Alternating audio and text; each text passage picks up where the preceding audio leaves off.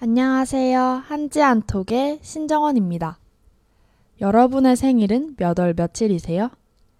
생일마다 탄생화가 있다는 것을 알고 계신가요?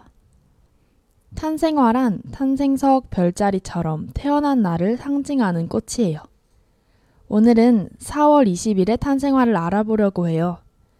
여러분도 자신의 탄생화가 궁금하다면 댓글로 생일을 남겨주세요. 그럼 오늘도 저와 함께 탄생화 이야기 속으로 떠나볼까요? 4월 20일의 탄생화는 바로 배나무입니다. 배나무는 4월쯤에 하얀색 예쁜 꽃을 피운다는 특징이 있어요. 또한 꽃이 지고 나면 달콤한 과실까지 선물해 준답니다. 이러한 배나무의 꽃말은 온화한 애정이에요.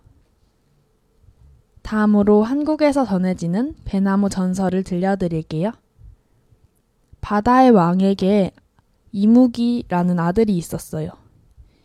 이무기는 어떤 절의 연못 가까이에 살며 절과 사람들의 일을 도와주는 착한 사람이었어요.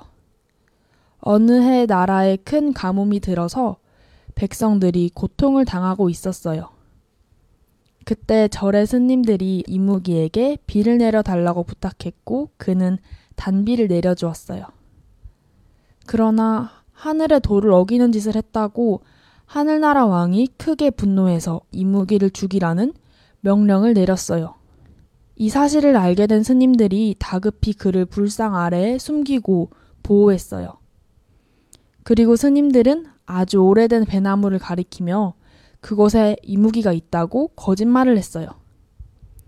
그 후 하늘나라의 왕에게 벼락을 맞은 배나무는 점점 죽어갔어요. 이 모든 일을 듣게 된 이무기의 아버지인 용왕이 찾아와 나무를 어루만지자 나무는 신기하게도 살아나기 시작했어요. 이때부터 배나무는 용왕이 지켜주는 나무라는 믿음이 전해진다고 합니다. 그러면 다음으로 당신의 꽃잠을 봐드릴게요. 4월 20일 배나무가 탄생화인 당신은 진심으로 위로가 되었다는 인사를 종종 듣는 사람입니다. 그만큼 상대의 이야기에 귀를 기울이고 남들과 소통할 줄 아는 밝고 유쾌한 성격의 소유자네요. 또한 사람들에게 안식을 주는 애정 표현을 잘한다고 해요.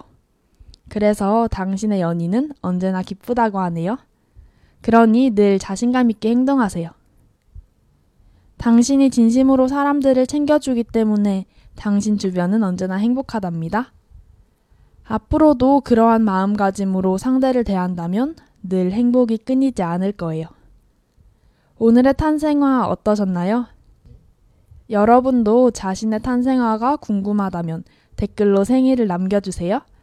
저는 다음 시간에 더 재미난 탄생화 이야기로 찾아오겠습니다.